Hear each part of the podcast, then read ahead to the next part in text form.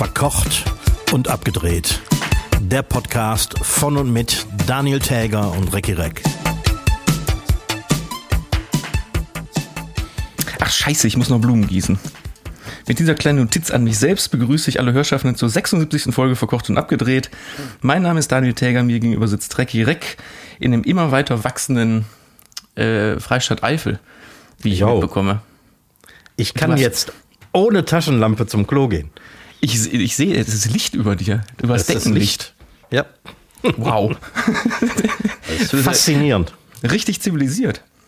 Ich habe das schon so im Blut, dass wenn ich irgendwie aufstehe und zum Klo muss oder irgendwo in ein Lager muss, dass ich immer sofort die nächste Taschenlampe greife, von denen ich hier mehrere rumstehen habe. Du kannst auch jetzt den Helm mit der Grubenlampe vorne abnehmen. Den, Den- brauchst du jetzt nicht mehr. Den brauche ich nicht mehr. Das ist gut so. Nee, freut mich, dass das äh, Ja. vorangeht. Aber sag mal, zu meinem, zu meinem Einstiegssatz, äh, Einstiegssatz zum Thema Blumengießen. Wie sieht's in der Eifel eigentlich so in der Pflanzen- und Pflanzenwelt aus? Ja, durch, wie der Eifler sagt, ne? Ist das äh, bei euch auch so? Weil Ja, also ich, ja. ich war ja jetzt ein bisschen nicht in Köln gewesen, ein paar Tage, und hier sieht's aus wie auf dem Mond. Ja. Hier in der Eifel oben ist es nicht ganz so schlimm, aber du siehst trotzdem Bäume, die die Blätter schon verlieren. Oder äh, Wiesen, die keine, kein Chlorophyll mehr haben. Also es ist schon echt äh, wie, wie in Spanien. Ja, das ist aber auch nicht gemütlich, sich auf so ein, auf so ein, auf so ein Heu zu legen. Ne? Nee, ist Also wenn man, wenn, ne? man, wenn man jetzt so der Parkgänger ist, der, der, der tut doch weh, Ja, wenn man sich da drauf legt. Nee, echt krass. Also die paar Regentröpfchen, die hier vorgestern runter oder gestern Nacht runtergekommen sind, das war ja auch nix. da war auch nichts. Unser, unser Bach, der uns vor einem Jahr hier noch äh, eine Jahrtausendflut äh, gebracht hat, der ist so gut wie ausgetrocknet. Ja, fließt noch ein Rinnsal. So wenig, dass selbst unser Hund sich nicht mehr dafür interessiert. Wie ihr nicht mehr dafür interessiert, reinzugehen oder? Ja, ist ja, ist ja Zänkerei, ne? Wenn da irgendwie bis so, ein, bis so ein Knöchel nur da drin steht, dann macht das ja auch keinen Spaß. Nee, das, äh, das macht keinen Spaß. Ich habe eine Richtigstellung von letzter Woche noch hier Oh, äh, oh. auf, aufgeschrieben. Wir haben uns doch über das Thema Waschlappen unterhalten. Oh ja. Hm. Und da habe ich doch noch gesagt, äh, meine Eltern hätten Waschlappen und würden den auch benutzen. Aha. Woraufhin ich nur einen Einzeiler von meinem Vater bekommen habe. Ich zitiere, ich habe keinen Waschlappen. Bäh, ekelhaft. Ja, richtig so. Ja, Entschuldigung, weil ich, ich, da, ich hatte das so im, im Kopf. Das, äh, aber da sind bestimmt auch Waschlappen in der Wohnung. 100 Prozent. Ja, äh, früher zu Hause, als ich Kind war, hatten wir die auch. Aber die sind irgendwie nicht mehr so in, habe ich den Eindruck. ja, und äh, bäh, ekelhaft. Sehr ekelhaft, ja. Ja, ist, das ist wie so ein, wie so ein Spüllappen am, ähm, an der Spüle in der Küche, der zu lange da liegt. Das ist die reinste Bakterienschleuder. Eigentlich müsste man die täglich austauschen.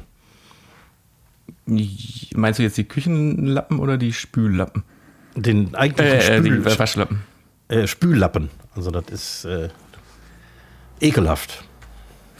Ja, aber, also ich, ich habe ja auch Spüllappen und keine Glitzi-Schwämme. Da habe ich schon Aha. vor Jahren mit aufgehört. Und wenn ich jetzt so eine richtige Kochsause habe, wo auch viel anfällt, schmeiße ich den danach aber auch in die Wäsche. Ja, das gehört sich auch so. Also, weil, Weil da machst du ja alles mit. Ne? Irgendwie Oberflächen abwischen, äh, spülen. Ja, ne, ja, und keine Ahnung, wenn jetzt an so Tagen, wo man vielleicht jetzt nicht kocht oder nur mal irgendwie den Frühstückstisch abwischt, da nicht. dran, ne? halb so wild. Aber das sind echte Bakterienschleudern. Boah, ich habe früher, ich, also erinnere mich da bloß nicht dran, so als ich äh, ausgezogen bin von zu Hause in meiner ersten Bude, da hatte ich so ne, diese typischen gelben Glitzi-Schwämme. Ja, genau. Wie, wie lange hatte ich die?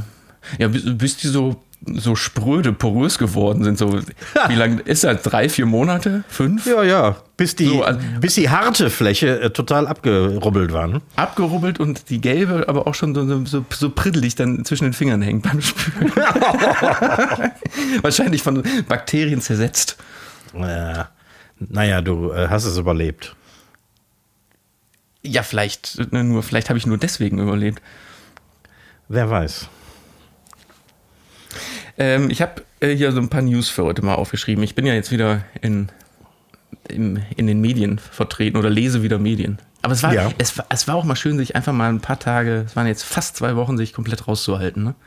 Hast du nichts gelesen? Tagesschau war das einzige, Tagesschau-App.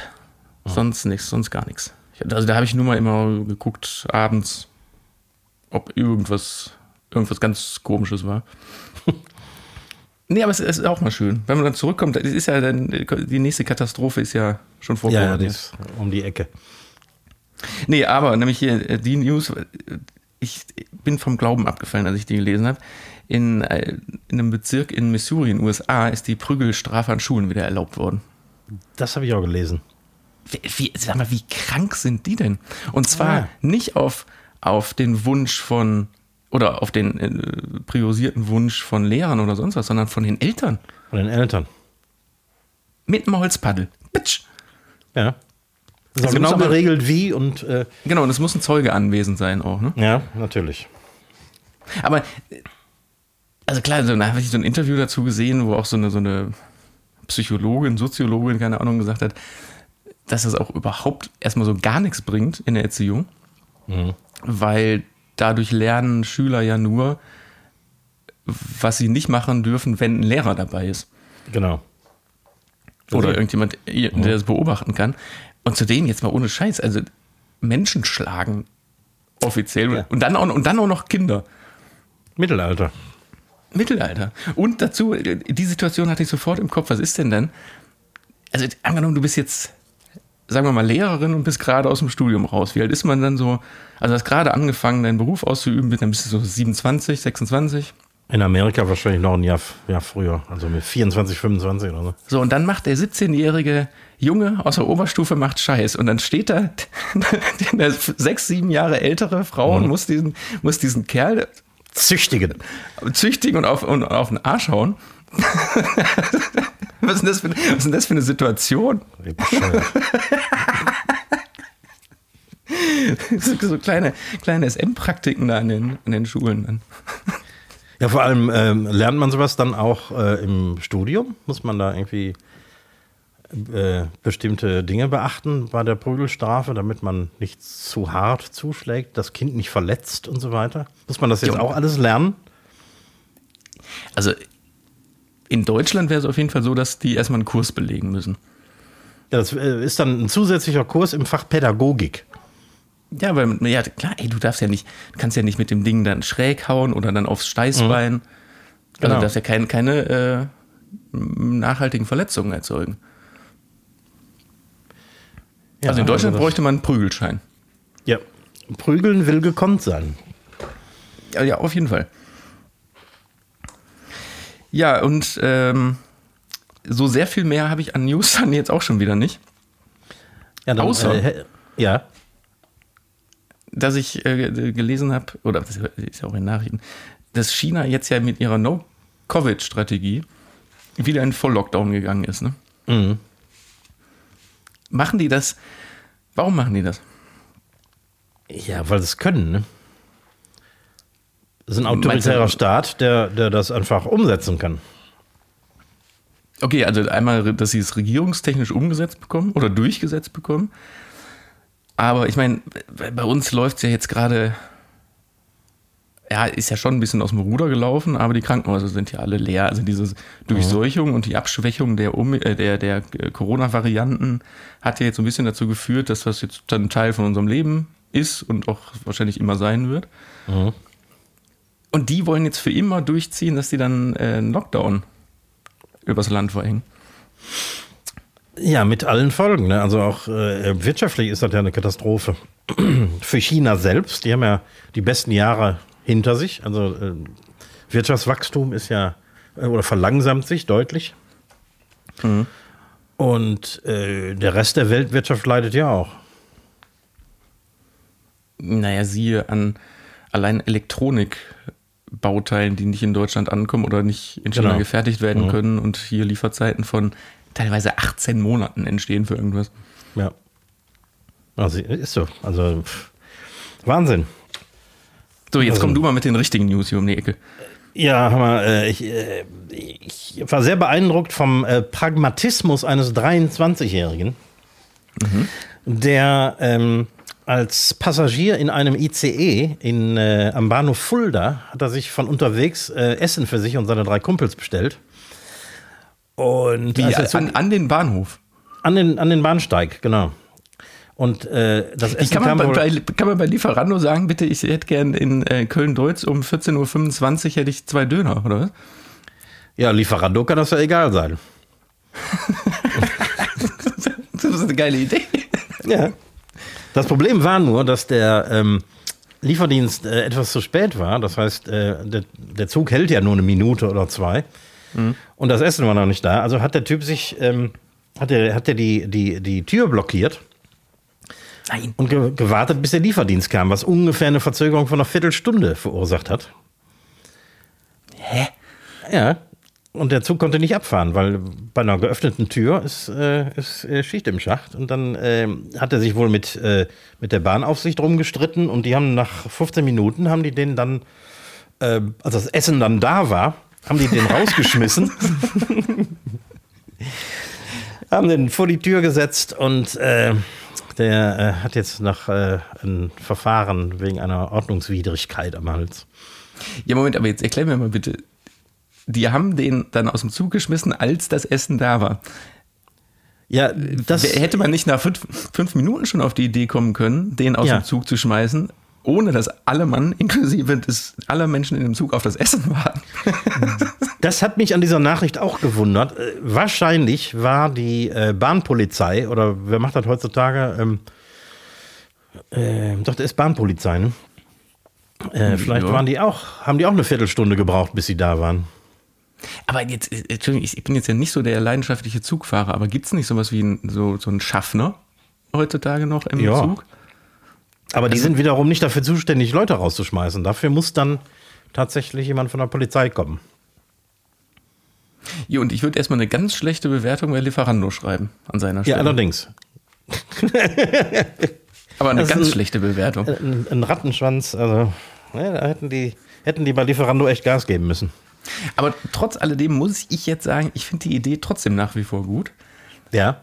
Die Bahn und vor allen Dingen dieses bescheuerte Bahnbistro in dem, äh, in dem ICE mit seinen Scheißpreisen und scheiß äh, Sandwich-Pappzeug, da was die da haben, einfach damit auszutricksen, indem man sich irgendwo Essen hinbestellt. Ja, finde ich gut. Es muss nur klappen. Das muss nur klappen, ja. In, Sehr geile äh, Idee. In Weilerswist bei Köln, das äh, ist ja quasi äh, zwischen dir und mir gelegen.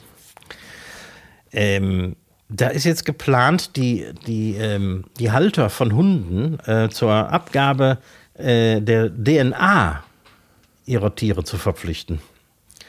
Weil die ein großes Kackproblem da haben.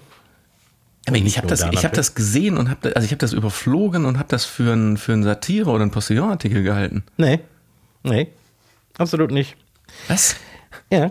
Also die haben ein riesiges Kackproblem ähm, und die wollen jetzt so eine DNA-Datenbank anlegen für alle gemeldeten Hunde in Weilerswist, sodass die, ähm, wenn so ein Haufen gefunden wird, die den Halter quasi ähm, per Datenbank sofort ausfindig machen können.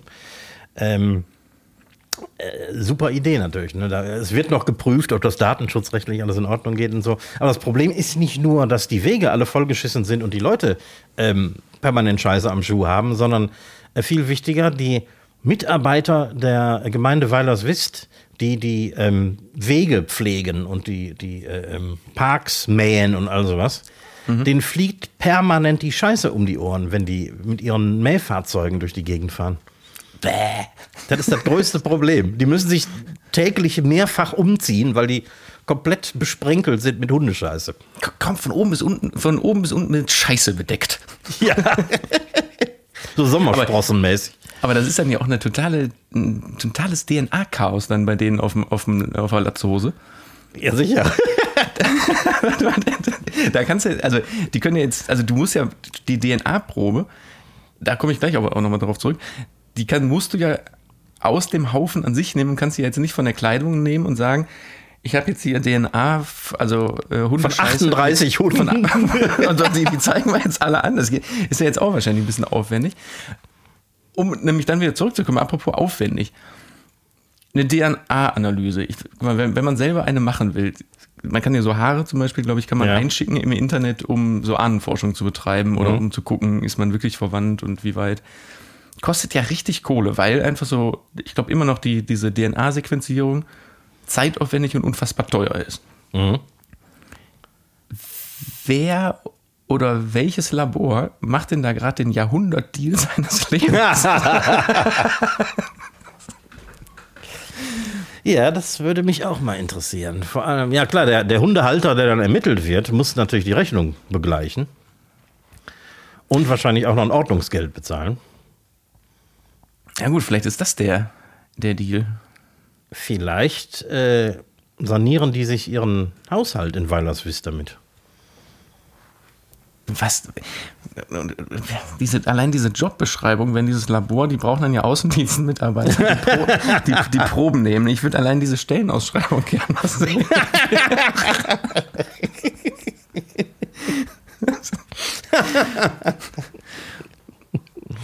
Code-Kontrolleur. Ja, aber wahrscheinlich ist das, oh Gott, eben, das kommt, oh, die armen Leute, das sind wahrscheinlich noch nicht mal Leute vom Labor, die dann rauskommen, um da eine, eine Pipette in den Scheißerhaufen zu stecken, sondern wahrscheinlich muss so ein ganz normaler, keine Ahnung, ein Ordnungsamt-Angestellter, Ja. der vor, vorher einen, halbwegs normalen und vernünftigen Job hatte, der hat jetzt zusätzlich noch so ein Tütchen bei sich in, in, seiner, in seiner Arbeitstasche, wo, wo so, So eine ganze Rolle. um, um in Scheiße zu wühlen und die haben keine andere Chance, als das zu machen zu müssen. Ja, und vor allem, die müssen das ja alles beschriften auch noch. Ne? Das heißt, wenn die so einen, so einen Haufen finden, der äh, kommt in die Tüte. Und dann muss, weil das ja ist ja dann eine Analyseprobe, das muss ja beschriftet werden, wo gefunden, ähm, wie frisch, Beweisfoto. Beweisfoto.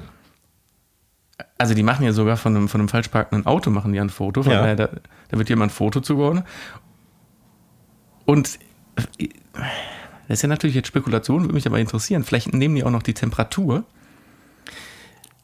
Ja, klar. um, um den, äh, den Tatzeitpunkt Mhm. des Geschäfts vielleicht auch noch ausmachen zu können. Ja, das ist ja wichtig. Wenn du, wenn du ein Protokoll kriegst vom Ordnungsamt, da ist ja auch der Tatzeitpunkt immer sehr wichtig.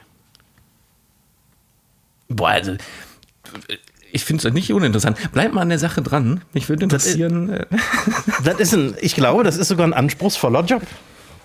Ja, aber das ist doch, das, das liegt doch alles auf den Schultern von, von den Ordnungsbeamten, oder? Ja, aber da, da, da musst du schon einen zumindest aus dem mittleren Dienst hinschicken, damit er die ganzen Anforderungen für die Analyse. ähm,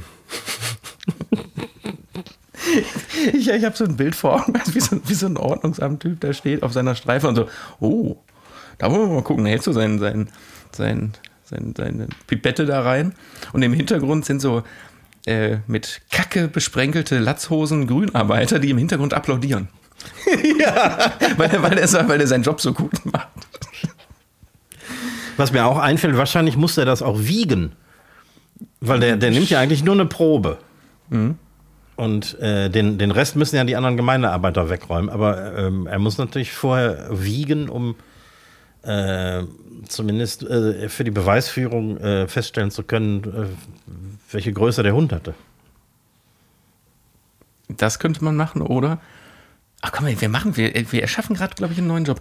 Ähm, man könnte natürlich auch jetzt zwei Fliegen mit einer Klappe schlagen, weil die bücken sich ja eh schon mal, um die Probe zu nehmen. Ja. Dann könnten die auch einfach das ganze Ding nehmen. Da muss man keine Probe großartig nehmen, sondern die schicken, die schicken einfach immer das, den kompletten Haufen ins Labor. ne, weil Ich glaube- so, hat, so hat sich nur eine Person gebückt. Außer der Ja, Hund. aber, aber du, du weißt, wie das bei äh, Städten und Gemeinden läuft. Derjenige, der im mittleren Dienst jetzt diese ganzen ähm, Proben nimmt, der ist nicht dafür zuständig, das wegzuräumen. Dafür sind die Bediensteten aus dem ähm, unteren äh, Dienst äh, zuständig. Also die, die, die Gemeindearbeiter. Ja, der kann die ja wegen mir dann rufen. Und dann wartet der am, am Tatort, bis der, äh, sagen wir mal, wie hießen nochmal die, die, ähm, ah, die Typen, die damals in Tschernobyl auf, auf das Dach des RKWs gegangen sind, um da den Müll runterzuholen. Ähm, Liquidatoren. Naja. So, f- vielleicht nennen, nennen die das auch so. Dann ruft der Ordnungsbeamte dann den, den, ähm, den Kacke-Liquidator. Und dann wartet der und dann kommt der und dann macht er es weg. Und vor allem vor Zeugen natürlich. Das ist wichtig dabei. So, es, es, führt, es führt zu weit. Es, es, es führt zu weit. Aber bleib an der Sache dran, das interessiert mich sehr. Ja, ich, ich hoffe, ich höre noch mal was davon. Ähm, apropos, es führt so weit. Äh, in Blankenheim, unser, unsere Nachbargemeinde, da ist äh, gestern, oder gestern? Vorgestern? Ist noch nicht lange her, ist ein, ein Hammerding passiert. Da waren drei dritte Klassen der örtlichen Grundschule äh, im Rathaus. Äh, in, in dem Rathaus ist auch die Polizeiwache mit, äh, ich, ich kenne das ziemlich gut, weil ich habe mal ein Jahr in Blankenheim gewohnt. Ähm, ich glaube, die haben da zwei, drei Polizisten auf der Wache. Und ähm, ein Polizist wollte den Drittklässlern seine Dienstwaffe zeigen, die in einem Safe eingeschlossen war. Der macht also Safe auf, ähm, nimmt sich die Waffe und ein Schuss löst sich. Was? Ja, also war diese Waffe ähm, gegen jede Vorschrift äh, geladen im Safe. Normalerweise müssten ja Waffe und, und Munition getrennt werden. Das äh, Geschoss hat so eine, so eine Rigipswand durchschlagen und ist im nächsten Raum in einem Schrank dann aufgefunden worden. Mein Gott. Umgeben von mehreren Drittklässlern, auch die, die Bürgermeisterin von Blankenheim war dabei. Ähm, Hammer, ne? Aber auch, da stelle ich mir schon wieder die Frage, wie kann sich ein Schuss lösen? Ich meine, das ist ja jetzt kein Revolver, der im Darknet gekauft wurde, sondern das ist ja wahrscheinlich eine, so eine Dienstwaffe der deutschen Polizei ist ja eine, ist ja eine richtige Waffe. Ja, also ich kenne mich nicht sehr gut damit aus, aber das bedeutet ja, dass ähm, der ist wahrscheinlich, als er die Waffe genommen hat, ist er an den Abzug gekommen und die Waffe war nicht gesichert, weil jede Waffe kannst du ja sichern gegen äh, dagegen, dass der Abzug äh, Ja, aber hast du die Auslöst. mal, die, heutzutage ist ja so ein, so ein, wie heißt das, Holster? Wo die, äh, genau Holster. Hm. ähm, das ist ja kein, kein Lederholster heutzutage mehr, sondern es ist ja so ein, muss man darauf achten, wenn du einen Polizisten siehst, das ist so ein Kunststoff, so ein Kunststoffgerät, wo die das quasi, so ein Kunststoffholster, wo die das reinstecken. Und du kommst gar nicht an den Abzug dran. Also das ist, und vor allem ist die Waffe ja oben auch noch ähm, in dem Holster gesichert, um die nicht, damit man nicht an einem Polizisten vorbeigehen kann und die einfach rausziehen. Klar. Die ist gesichert und du kommst gar nicht an den Abzug dran. Außer natürlich, wenn die Waffe gar nicht im Holster ist. Das wäre jetzt die Frage. Die, ja, die, die, die, die kann ja nicht irgendwo drin gewesen sein, wo sie hätte abgeschossen werden können. Ja gut, der wollte ihn ja auch den, den Kindern wollte er den ja das auch zeigen, hat er wahrscheinlich Ja, genau. rausgenommen und Heidewitzka. Ja, Guck, die, und, hier, ja, und hier vorne ist das Loch, wo die Ko Au! ja äh, die Staatsanwaltschaft ermittelt. Ne? Das ist natürlich ein eklatanter Verstoß gegen die Dienstvorschriften. Weil der ist falsch gelagert, war? Grundsätzlich erstmal, weil äh, das Ding geladen und ungesichert war. Wo man sich auch schon wieder fragen müsste, warum hat er am in Blankenheim morgens noch eine Verfolgungsjagd gehabt? Ja. Und, Sehr unwahrscheinlich. und, so, und mehrere Bankräuber, äh, Banden Mhm. irgendwie verfolgt, wo man äh, äh, geladene, ungesicherte Waffe dabei haben muss. Wahrscheinlicher ist, dass der wahrscheinlich ein, ein Wildschwein von seinem äh, Pein erlösen musste, irgendwie, weil es überfahren wurde. Das ist wesentlich wahrscheinlicher als die Verfolgungsjagd. Du glaubst doch nicht ehrlich, dass ein Polizist, wenn der irgendwo hinkommt, wo ein halbtotes Wildschwein riecht, dass der mit seiner Dienstwaffe auf dieses Wildschwein schießen darf? Nee, normal nicht. Normalerweise wird erst der Jäger gerufen. Egal wie das Schwein leidet, erstmal muss der Ich- Jäger gerufen Ich werden. gehe da mal ganz schwer von aus. Ja, denke Weil- ich auch. Also ich glaube nicht, dass es da irgendwo eine Gesetzeslücke gibt, weil die äh, Dienstwaffen werden als Notwehr eingesetzt. Und wenn da so ein, so blöd das auch klingt, aber ein Wildschwein ist ein, ja Moment, aber ist ein Wildtier, ist ein, also weil Haustiere sind ja vom Gesetz Gegenstände, Ja, Wildtiere auch. ja? Mhm. Also da, da glaube ich nicht, dass es ums Tierwohl geht in dem Fall, sondern Nee. Ne, ich denke, da wird der Jäger gerufen, das stimmt. Aber der arme Polizist, muss man echt sagen. Ja, also ich, ich, ich meine, scheiße, ne? Wahrscheinlich war das der Polizist, der den Kindern die Waffe zeigen wollte. Äh, hat den, war wahrscheinlich der, derjenige, der äh, die Dienstvorschriften verletzt hat, weil man zeigt ja den Kindern nicht die Waffe von einem Kollegen, sondern seine eigene. Ja, der, der hat jetzt echt äh, Scheiße am Schuh, um auf das vorherige Thema zurückzukommen. Scheiß, Scheiß auf der Latzhose auch bestimmt. Sag mal, aber ich habe gerade mal überlegt, wenn man so einen Tatort oder so sieht, ne?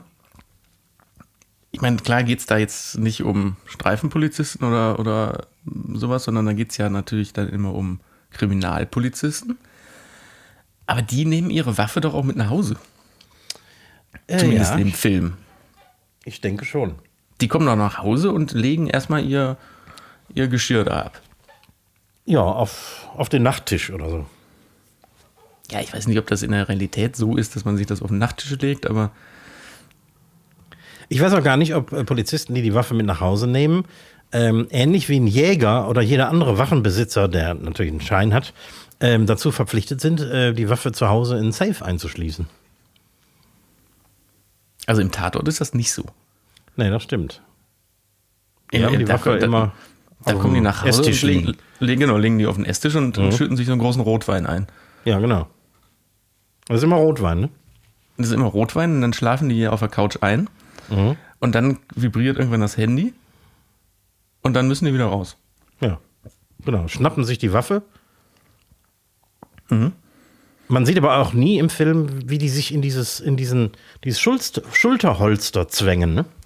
Das geht äh, immer unheimlich schnell irgendwie. Die, sind tot, die wachen auf, ziehen sich die Hose an und sind raus. Also so weit habe ich da jetzt noch nicht drauf geachtet, aber ich, ich glaube schon, das, das sieht man nicht. Aber das ist ja auch wahnsinnig uninteressant.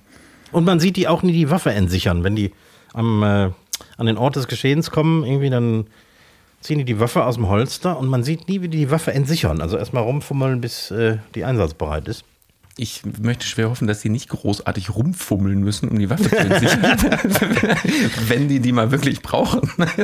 so, so, so völlig umständlich. Warte, aus, aus, warte. So aus dem, aus dem Holzer knibbeln, dann, dann geht aber die Lasche nicht auf. Ne? Und dann die Kinder, dann, dann Scheiß die in der Druckknopf. Hand Und dann fi- finden die aber den Knopf nicht. Warte, ist es schon.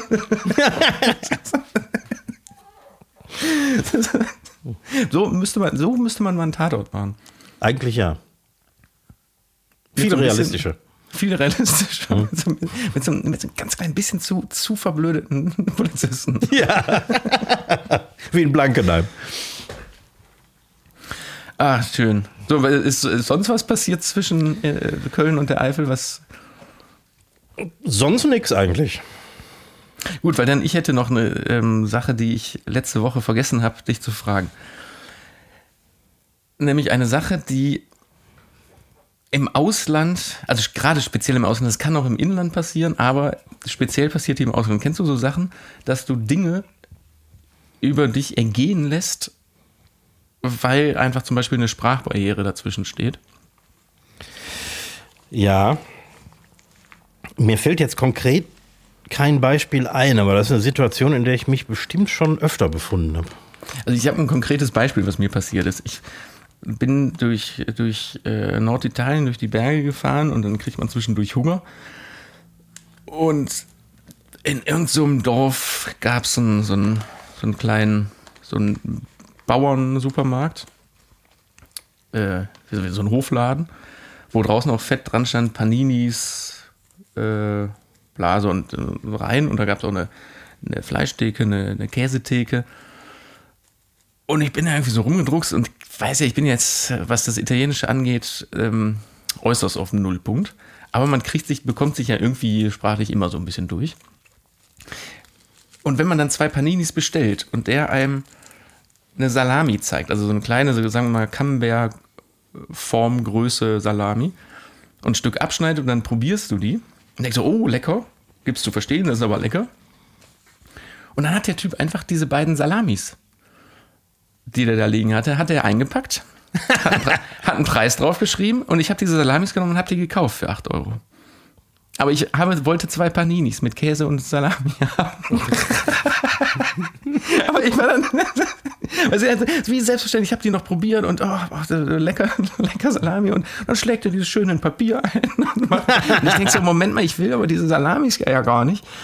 Und aber deswegen meine ich, es gibt so, so manchmal so Situationen, oder wenn man irgendwo was bestellt, bekommt man was völlig anderes, wie in dem Fall dass man das dann trotzdem nimmt. Die, diese, ja. diese Salamis, die waren auch lecker, die, die, die, wurden auch verzehrt. Ne? Das ist jetzt nicht die Frage, aber in dem Moment da war es einfach völlig falsch. Ja, es gibt äh, kuriose Sachen. Also meinem, meinem Vater, ich hoffe, ich darf das erzählen, er erzählt das auch selber gerne. Äh, meinem Vater hat man mal in, in Rom vor zig Jahren ähm, so aus dem Auto raus eine Lederjacke angeboten für, für, für nur 100 Euro. Mhm. Oder vielleicht waren es auch 100 Mark oder 5 Milliarden Lira oder irgendwas. Und, ähm, und mein Vater ist ein gewiefter Geschäftsmann. Aber irgendwie war der so in Urlaubslaune und hat überhaupt nicht weiter darüber nachgedacht und hat dann die, die sehr gut aussehende Lederjacke für äh, 100 Euro oder so gekauft und war total stolz darauf. Hat die dann vergessen, bis er zu Hause war wieder. Und hat dann irgendwie festgestellt, weil er auch früher mal in der Lederbranche gearbeitet hat, dass es alles Vollplastik war. Konnte man natürlich nicht mehr rückgängig machen. Aber welche Verkettung ist denn da schiefgelaufen? Weil gehen nicht schon mal erstmal alle Alarmglocken an, ja. wenn einem jemand versucht, aus dem Auto raus was zu verkaufen? Ja. Also das ist jetzt schon mal der erste Schritt, der ziemlich mhm. schief gelaufen ist. Und wenn er dann auch noch Ahnung von Leder hat. Ja. Hm. Das ist echt sehr kurios. Das ist meinem Vater auch nur einmal im Leben passiert. Aber es ist ihm einmal passieren. Also, ich glaube, ich habe das schon mal angesprochen. Es gibt diese, diese Sendung auf Kabel 1 mit Peter Giesel, Hilfe, nee, Achtung, Abzocke, wir retten ihren Urlaub. Ja. Da werden ja auch immer so Themen behandelt, so Touristen abzocken auf irgendwelchen Märkten äh, irgendwelche Kartenverkäufer, die einem vor, eine, vor einem, keine Ahnung, Attraktion, Gebäude, wo man rein will, ominöse Karten anbietet. Mhm. Also wenn man auch nur ungefähr mal beide Augen offen hat, so dann weiß man doch, dass man da gerade abgezockt wird oder oder zumindest, dass die Gefahr da ist, oder? Ich frage mich immer, ja. also ich gucke diese, guck diese Sendung wahnsinnig gerne, aber ich frage mich da immer, das, das, so blöd können doch keine Leute sein. Ja, aber anscheinend passiert das öfter, als man glaubt. Auch heute noch, wo es solche Sendungen gibt. Ja, sonst würden, sonst würden die das ja nicht machen da vor Ort. Ja, eben, es scheint sich und, ja zu lohnen. Und, und, in Teilen ja, oder zum größten Teil ja höchst illegal. Mhm. Und die müssen ja auch noch die, die Strafverfolgung dann damit einkalkulieren, wenn die mal hochgenommen ja, werden. Und, mhm. und das scheint sich dann ja trotzdem immer noch zu lohnen. Ja, sicher. Ja, ich, ich vielleicht, wenn man im Urlaub ist, ich meine, ich würde schwören, dass mir sowas nicht passiert, aber ähm, vielleicht sind wir dann heute auch etwas aufgeklärter, aber ähm, eigentlich ah, ist seltsam, dass, dass jemandem wie meinem Vater sowas passiert ist.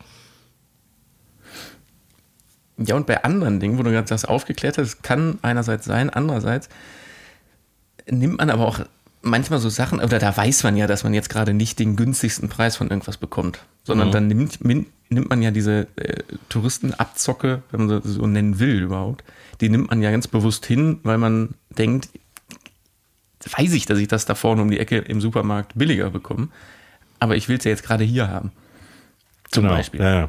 Wenn es jetzt, weiß ich nicht, um eine Flasche Wasser geht, die man da irgendwo an so einem Stand kauft für den doppelten Preis. Ja, und dann kommt auch noch so die, die Sprachbarriere dazu. Irgendwie dann ähm, ist das hier jetzt einfacher und dann, weil wenn du in den Supermarkt gehst und musst da noch äh, nach der richtigen Flasche fragen oder irgendwas, dann ist das schwieriger, also machst du das jetzt hier. Das ist auch üblich, dass man im Supermarkt nach Wasserflaschen fragen muss.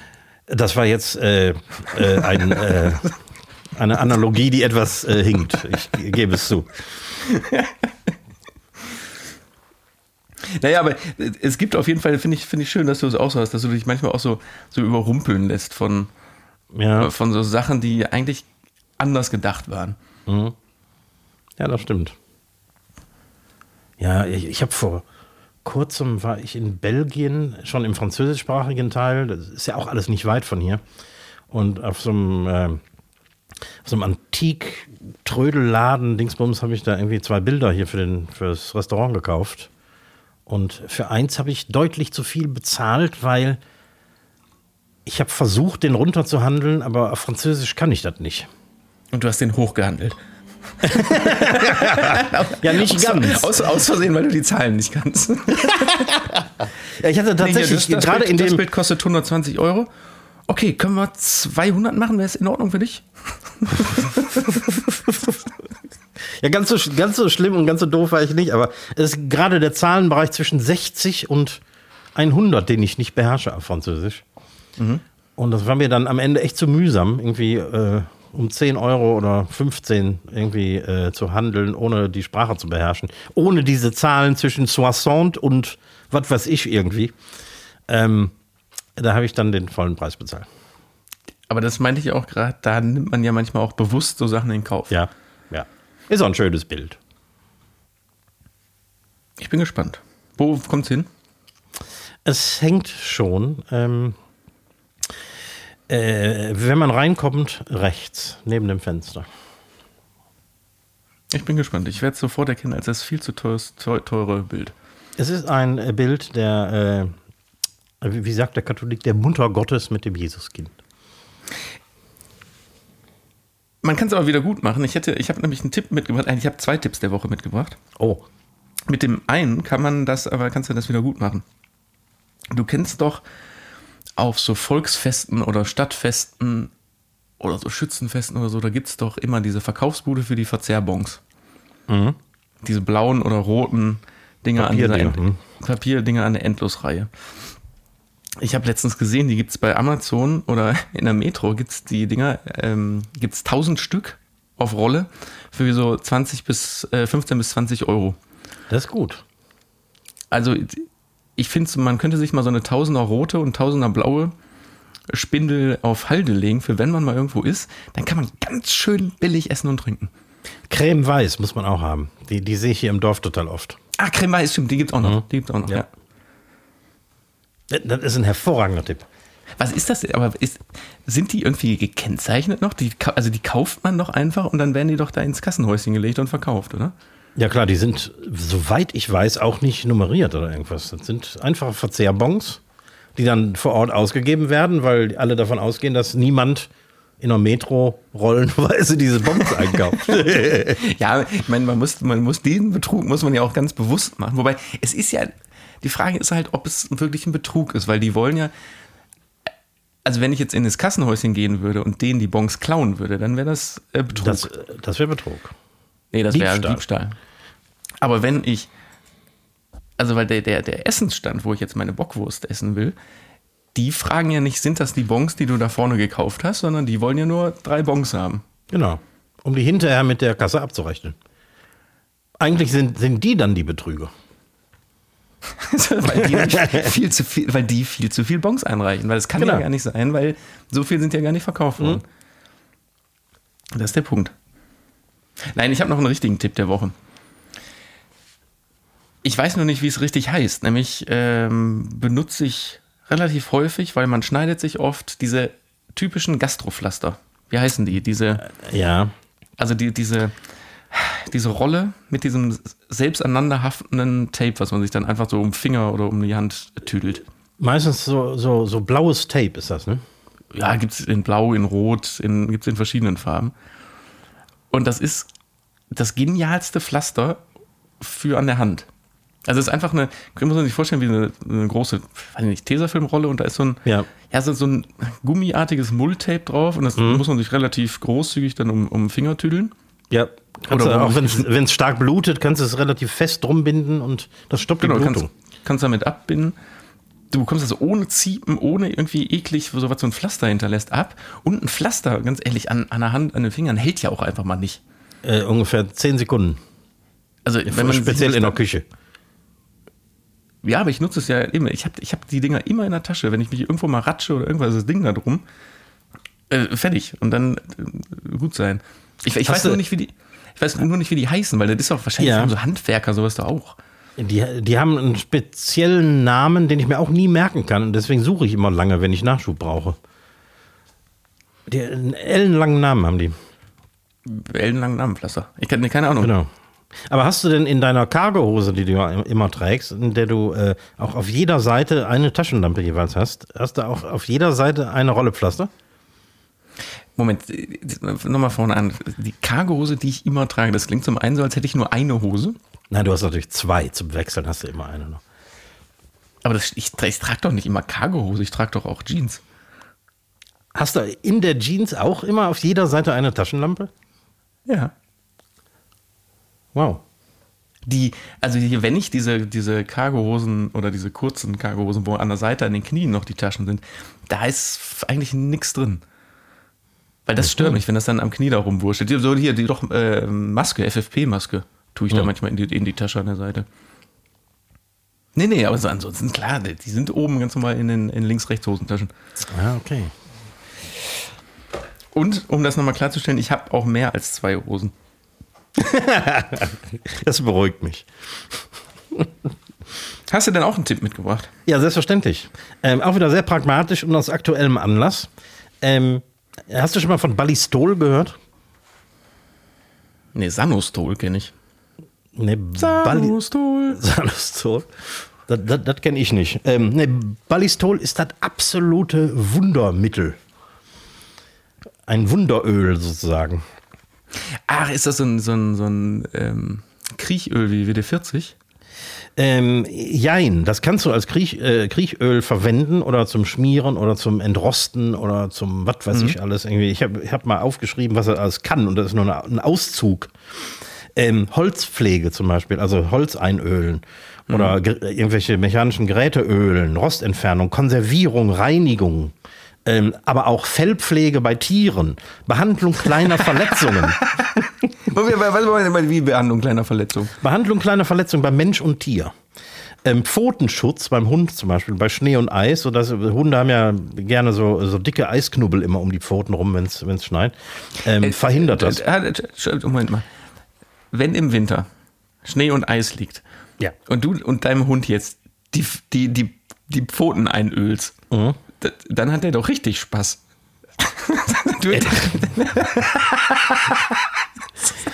Ja, ich, will- also Ich ja, mag sein, dass da kein Schnee dann zwischen den, zwischen den Zehen da hängen bleibt, aber der fliegt doch die ganze Zeit auf die Fresse, wenn du dem die Füße einölst. äh, nee, eigentlich nicht. Also es wird sogar empfohlen, dass man Hunde, äh, also irgendwie mit, mit Vaseline oder so, äh, die Pfoten behandelt, damit die äh, erstens einen, einen gewissen Schutz gegen Salz haben. Und, nicht so dann- schnell wegrennen können. und nicht so schnell wegrennen können, genau. ja, äh, Ballistol kann das alles plus ähm, Juckreiz bei Insektenstichen. Ist eine, eine super Behandlung dafür. Habe ich nämlich ausprobiert, funktioniert. Oder so gegen Wunde und trockene Stellen und so weiter und so fort. Eigentlich ist das äh, ähm, im, äh, als Waffen- und, und gleichzeitig Wundöl für das kaiserliche Heer erfunden worden. Ja, das ist ja wahrscheinlich immer so bei diesen Sachen, dass das eigentlich ein Waffenöl war oder so, ne? Ja, genau. Also kannst du die, die Waffe komplett mit behandeln, also den, den Schaft einölen, äh, aber auch äh, die ganze Waffe schmieren und so. Und wenn du einen Streifschuss hast, kannst du dir das auch noch auf die Schulter kippen. Weil das desinfizi äh, desinfizierend wirkt oder warum? Es, de, es desinfiziert und fördert die Wundheilung. also sollte man sich eigentlich statt Pflaster ne, immer so ein Fläschchen Ballistol in die Tasche stecken, weil Es hilft gegen kann- alles. also du kriegst deine Haustiere zum auf die Fresse fallen. Du kannst die Wunden behandeln, du kannst alles sauber machen. Also das ist Wahnsinn. Das ist wirklich Wahnsinn, das Zeug. Und ich habe das seit Jahren hier in der Werkstatt bei mir und äh, wusste gar nicht, was das alles kann. Aber äh, wo ist denn jetzt der Unterschied, um jetzt auch mal einen anderen Markennamen zu nennen, äh, zu WD40? Weil WD40 ist ja auch so ein bisschen der Männertraum und dieser Geruch von WD40 ist ja auch sehr markant. Ja. Besser als Old Spice. Stimmt, ja. Aber Das ist WD-40 ist ja eigentlich ein Dreckszeug. Das ist ja ein, äh, ein eher sch ein schmutziges Öl, äh, das auch äh, äh, zum Beispiel, wenn man das, ich weiß das jetzt aus dem Tonstudio, wenn du äh, WD-40 in deine äh, Mischpultfader sprühen würdest, dann wären die innerhalb kürzester Zeit kaputt. Weil ähm, das äh, irgendwie voll mit Silikon und irgendwelchen Rückständen ist, die dann, nachdem das äh, Öl irgendwie verdunstet ist, die äh, dann zurückbleiben. Also WD-40, damit kann man vielleicht Schrauben lösen oder so. Aber das ist äh, kein, kein sauberes Produkt. Also ich weiß noch, ich, ich glaube nämlich, damals, äh, du erinnerst dich, ich habe doch mal, äh, vor einem Jahr habe ich doch mal eine alte Schreibmaschine restauriert. Komplett Mhm. zerlegt, äh, gesäubert und wieder komplett zusammen, zusammengebastelt und dass die wieder gangbar ist. Ich muss mal nachgucken. Ich meine, dafür hätte ich auch Ballistol. Äh, der Name war mir jetzt nicht bewusst, aber da habe ich auch kein WD-40 benutzt, sondern irgendein Öl, was in so komischen äh, Online-Schreibmaschinenforen, in denen ich da unterwegs war, empfohlen wurde. Ja, es ist echt ein, ein totales Wundermittel. Oder wenn an der Stereoanlage die äh, Knöpfe anfangen zu, zu, zu knacken und so. Ähm, wenn du da Ballistol reinsprühst, alles wieder perfekt. Ja, also das waren, aber- das waren aber jetzt Tipps. Das, Das war ja eine, Tipps. eine, eine Tipps, Tipps, Kanone, Salve, Kanonensalve, Tipps, Kanonensalve. Jetzt Ich hab- wissen wir, wie man preiswert äh, das nächste Schützenfest äh, bestreiten kann. Und äh, wahrscheinlich hilft Ballistol auch gegen den Kater danach. Bestimmt, den kann man auch gegen Mundgeruch, kann man sich auch mal Genau. Wahrsch- Wahrscheinlich hilft es auch. Und es ist ja nun mal eine ölige Substanz, also das kann man auch. Egal, ich rede nicht weiter. Ja. äh, nö, nix. Äh, ich ich gehe direkt über in den Lehrauftrag. Ähm, kennst du. Also es geht um ein Verkehrsschild. Ein relativ neues Verkehrsschild. Mhm. Ist schwarz-weiß. Und auf der, ähm, auf diesem Schild, es ist viereckig, ist in der Mitte ein zerteiltes Auto. Und dr- drumherum stehen diagonal versetzt zwei Männer und zwei Frauen. Ein kaputtes Auto mit zwei Männern und zwei Frauen. Ja, k- kaputt will ich jetzt nicht sagen, aber es ist in der Mitte zerteilt. Was könnte dieses Schild bedeuten? Boah. Ähm, ich habe nicht die geringste Ahnung. Da fällt mir noch nicht mal was Lustiges zu ein. Ja, also, äh, was, was Lustiges wäre zum Beispiel, ähm, äh, warte mal, was, wie war das? Äh, Parken für Geschiedene. Nein, aber es tatsächlich ist, das ist das neue Schild für Carsharing-Parkplätze. Hä? Also Parkplätze, die speziell dafür da sind, um Carsharing-Fahrzeuge und Drive-Nows und so darauf abzustellen. Und ist denen nichts Besseres eingefallen, als ein in der Mitte zerteiltes Auto zwischen vier Menschen dahin zu, hinzumachen? Das verstehe Also- ich gar nicht. Muss man nach googeln. Das ist, es ist komplett nicht verständlich. Und das bedeutet aber, wenn du da parkst, ist, stehst du quasi im absoluten Halteverbot. Weil da nur äh, Carsharer parken dürfen. Genau, genau. So viel dazu. Google mal nach. Äh, Ich, ich weiß Ja, nicht, wie das heißt, aber Carsharing-Parkplatzschild. Sehr seltsam. Guck mal, wir sind schon wieder nicht am Ende, aber jetzt müssen wir das tatsächlich mal überlegen, was wir jetzt heute noch uns um die Ohren hauen. Ja, was, was hast du denn mitgebracht noch? Wie, wie wäre es denn mit äh, mal wieder mit Fragen an den TV-Mann? Boah, das hatten wir aber lange nicht mehr. Das hatten wir lange nicht mehr. Ja, dann ähm, freue ich mich da aber drauf. Ja, das sind ähm, Fragen, die so ein bisschen die Technik bei der Fernsehproduktion betreffen. Ähm, so Dinge, die ich auch selber nicht so richtig verstehe. Ähm, erste Frage. Ähm, wir haben uns da schon mal drüber unterhalten, aber ich äh, ähm, habe es immer noch nicht ganz verstanden, weil ich kenne das von früher. Also ähm, die, die Frage lautet eigentlich, wie kommt der Ton eigentlich zum Bild? wenn irgendwo die Kamera läuft und ein, ein Tonassistent ist dabei, der gleichzeitig aufnimmt. Ähm, Früher wurde irgendwie ähm, analog aufgenommen und äh, einer hat die Klappe geschlagen und das war der Synchronpunkt für Ton und Bild. So habe ich das immer verstanden. Das kann man heute ja auch noch so machen. Also du kannst ja das, die, die Kamera zeichnet das Bild auf, der Ton zeichnet selber den Ton auf. Und beides muss auf irgendeine Art und Weise synchronisiert werden. Und wenn man jetzt nicht großartig technische Hilfsmittel dafür hat, dann ist die Klappe oder das in die Hände klatschen als Punkt, den man nachher genau übereinander legt, immer noch ein gutes Hilfsmittel. Die eigentlich die professionellere, bessere Möglichkeit ist, dass beide Geräte über sogenannte Timecode-Generatoren verfügen. Also nicht Generatoren, sondern der, das eine Gerät hat einen Timecode-Generator und der andere hat quasi das, das Gegenstück, das Empfangsteil, damit die genau synchronisiert getaktet laufen. Okay, Timecode gibt es natürlich, äh, gab es auch schon in der Tonbandzeit, aber äh, natürlich nicht kabellos. Das heißt, ähm, ist das äh, heute quasi über Über, keine Ahnung, über WLAN oder wie, wie funktioniert das? Ja, das, kann, das kannst du machen. Allerdings haben diese, ähm, diese ger klein, kleinen Geräte, die so, so groß sind wie ja, so eine halbe Zigarettenschachtel, so groß sind die. Ähm, die können untereinander kommunizieren, diese die Geräte, müssen die aber gar nicht, weil da sind Quarze drin verbaut. Also du, du schließt die einmal mit dem Kabel gegeneinander zusammen an, damit die einmal parallel laufen und dann kannst du das Kabel aber abmachen und dann laufen die 24 Stunden lang so synchron und nach 24 Stunden laufen diese Quarze, die da verbaut sind, boah, jetzt äh, ein paar, 10 Millisekunden auseinander. Okay, ja. Die Geräte sind nicht ganz billig. Die Frage ist nur, wenn man eine Kamera für 50.000 Euro kauft und einen Tonrekorder für, keine Ahnung, 10.000, 15.000 Euro, warum da von vornherein nicht schon solche Quarze drin verbaut sind, dass man das dafür gar nicht braucht. Das wird jetzt viel mhm. zu technisch, aber ja. du kannst das einfach über sogenannte, über, den, über diesen Zeitstempel kannst du beide Geräte synchronisieren. Okay, und äh, wird das in der Regel auch so gemacht? Kommt ein bisschen auf den Einsatzzweck an. Also im Film wird es immer noch so gemacht, weil da die Kameras teilweise bis heute nicht die wirkliche Möglichkeit haben, Ton aufzuzeichnen. Mhm. Vielleicht zwei Spuren, so als Pilotspuren, aber mehr nicht. Ähm, Im klassischen Fernsehbereich zeichnest du den Ton direkt mit auf der Kamera auf. Das heißt, der Tonmann hängt mit seinem Mischer hinten am, an der Kamera dran und du gehst direkt mit dem Ton auf die Kamera und hast alles direkt auf einem Medium. Also, ah, ähm, also nimmt der, der Tonmann, ich kenne das ja aus eigener Erfahrung äh, mit Interviews und ähm, solchen Dingen, der, der Tonmann hat immer so ein Gerät dabei, aber der zeichnet gar nicht selber auf, sondern das geht in die Kamera. Wenn da ein Kabel zwischen ist, ja. Und im TV, also wenn du, wenn da ZDF oder WDR bei dir ist, die zeichnen definitiv auf der Kamera auf.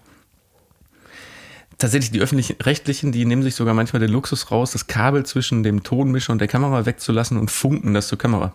Mhm. Was natürlich auch wieder so ein bisschen Sicherheitsrisiko birgt, weil du hast nicht die Möglichkeit zu kontrollieren, ob das auch wirklich auf der Kamera ankommt. Ja.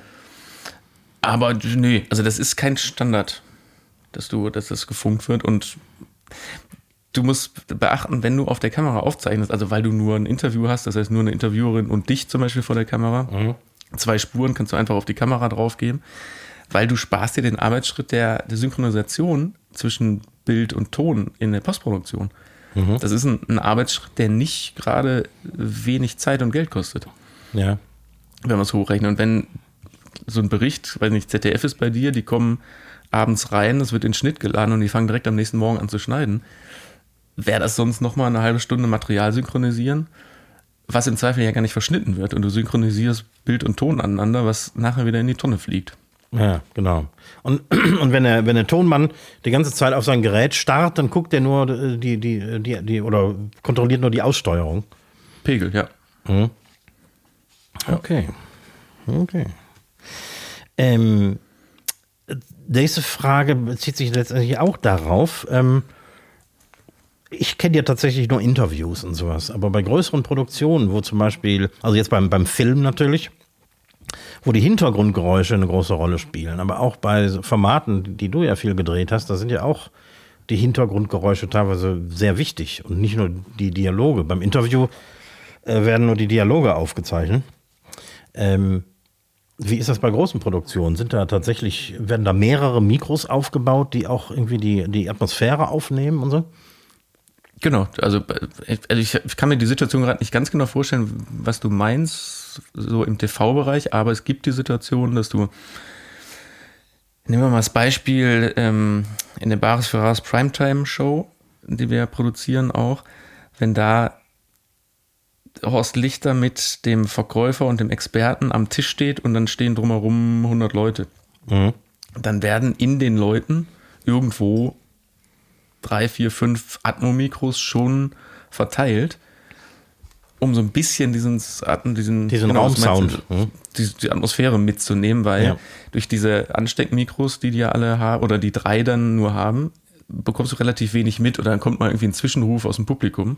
Mhm. Damit du das so ein bisschen mitbekommst, werden da schon noch Atmos aufgebaut. Beim Film wird sowas auch gemacht. In aller Regel wird es nur nicht in Gänze benutzt, ne? weil da werden nachher kommen Atmos aus der Dose oder ähm, künstliche Geräusche drauf, um Situationen zu verstärken, die es einfach Ja. in der Realität gar nicht so gibt. Und da ist natürlich die Kunst, das dann so realistisch zu machen, als wäre es vor Ort gewesen. Mhm.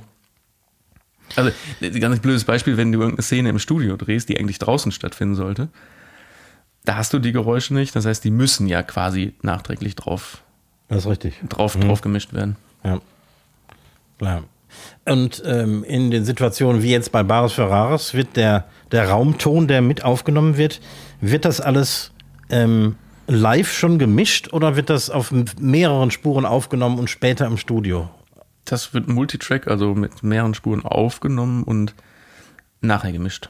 Also es gibt Okay. immer so einen, so einen sogenannten Programmton, der vor Ort schon gemischt wird und auch mit aufgezeichnet wird, aber der dient tatsächlich nur der, der Orientierung, wenn man das Material sichtet, damit man einmal so einen ungefähren Ton hat.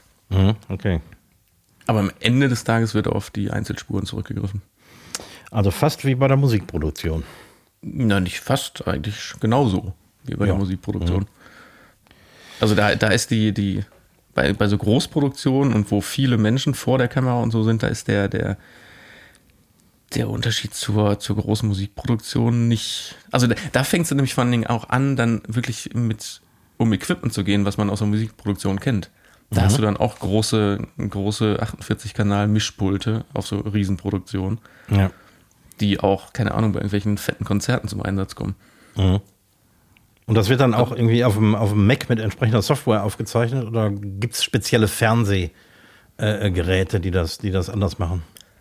Nee, das, also ja, klar, heutzutage wird alles auf, auf Servern aufgezeichnet, aber es gibt schon noch Hardware-Geräte, also wie früher so, so Multitrack-Recorder aus dem, Ja. Mhm. aus dem Studiobereich, so, sowas gibt es heute immer noch. Gut, letzte Frage. Warst du schon mal an einer Produktion beteiligt, die einen Preis gewonnen hat? Und wenn ja, warst du auf der Verleihung oder der Party? Ähm, ja, nein, nein. nee, also jetzt ist jetzt natürlich blöd, als würden wir jetzt hier Werbung machen. Baris Ferraris hat damals einen Fernsehpreis gewonnen, vor zwei oder drei Jahren. Wo wir natürlich als technischer Dienstleister nicht ganz unbeteiligt sind. Aber nein, natürlich war ich nicht mit auf der Preisverleihung mit dabei, aber ich habe sie mir zu Hause schon auch angeguckt. Mit, mit einem kleinen Grinsen im Gesicht. Und dementsprechend, nein, ich war auch nicht nachher auf der Party. Aber ähm, es, es wurde eine Party da drauf organisiert, nochmal, für alle äh, an der Produktion Beteiligten. Als Dankeschön an alle. Und das hat dann die Produktionsfirma gemacht. Genau. Ja, schön. Schön. Hast du also auch ein. Aber da, du, du hast nie tatsächlich irgendwie, ähm, also wenn irgendwie goldene Schallplatten verteilt werden, irgendwie jeder, selbst die, die Putzfrau im Tonstudio hat, hat sowas auf dem Klo hängen. Nee, das, das ist, das ist beim, bei, bei Film- und Fernsehpreisen ist das nicht. Da gibt es diesen einen Preis, der dann, keine Ahnung, ich weiß gar nicht, ob der in dem Fall bei Horst Lichter oder bei in der Produktionsfirma steht, ich weiß es gar nicht, aber da gibt es diesen einen Preis. Da ist jetzt nicht so, dass jeder irgendwie so eine, so eine kleine Version davon bekommt. Schade. Vielleicht, vielleicht, weil im Gegensatz zur Musik nicht nur 30 Leute an der Produktion beteiligt sind, sondern 300. Aber ist trotzdem schade. Ja. Guck mal, du hättest noch so viel Platz dahinter dir. so, so viel Platz. Ja, nee, interessant. Boah, guck mal, jetzt hast du eine, aber auch eine Punktlandung. Was war das die letzte Frage, ne? Das war die letzte Frage. Da haben wir eine Punktlandung hin, hingelegt, weil ich Ja. hätte natürlich jetzt hier auch noch so 1, 2, 3, 4, 5, 6 Sachen vorbereitet. Stimmt aber gar nicht. Aber die, die Zeit ist schon wieder durch und wir müssen, wir müssen den Sack zumachen. Das ist richtig. Seit Anfang der Woche, seit Montag läuft ja wieder verkocht und abgedreht am Herd. Für Oh die ja. Leute, die es nicht mitbekommen haben. Montag gab es, ähm, und es hat funktioniert, wir haben es prophezeit, aber es hat funktioniert, die Quiche aus der Pfanne. Ja. die, die war nicht schlecht. Jetzt am folgenden Montag gibt es eine französische Salatkreation, wo ich, das müsstest du mal erklären, wo der Name genau herkommt. Ähm, das äh, ist also äh, äh, Salat Lyonnaise heißt der, also äh, Salat äh, nach Art von äh, Lyon, der Stadt Lyon. Ähm, ist jetzt kein, kein Riesending, aber ist eine, eine, eine Kombination, die aus, aus, äh, aus Frankreich, aus, aus Lyon kommt, nämlich mit, äh, mit Kartoffeln drin und so. Ist aber kein Kartoffelsalat, sondern ein frischer grüner Salat. Entschuldigung, da habe ich mich natürlich vertan. Das ist natürlich ein frischer grüner Salat mit Kartoffeln. Genau. Den machen wir jetzt am Montag. Jawohl. Ja, da freue ich mich aber drauf. Und ihr müsst natürlich da einschalten und gucken und dann ansonsten hören wir uns hier genau an dieser Stelle nächsten Donnerstag wieder. Ja, würde ich sagen. Ne? Warte mal, habe ich noch irgendwas hier mir aufgeschrieben, was ich noch loswerden muss? Nee, ich sag nur noch mal eins, äh, Waschlappen ist bär ekelhaft. Und äh, geh einfach mal ganz, ganz, ganz schlank und äh, stumpf hier aus der Sendung raus, überlass die letzten Worte dem Recki Reck und sag einfach mal Tschüss. Ja, bär ekelhaft äh, ist ein gutes Schlusswort. Ähm, lass die Finger von den Waffen. Es könnte sich einen Schuss lösen. Madet gut, schwenkt der Hut.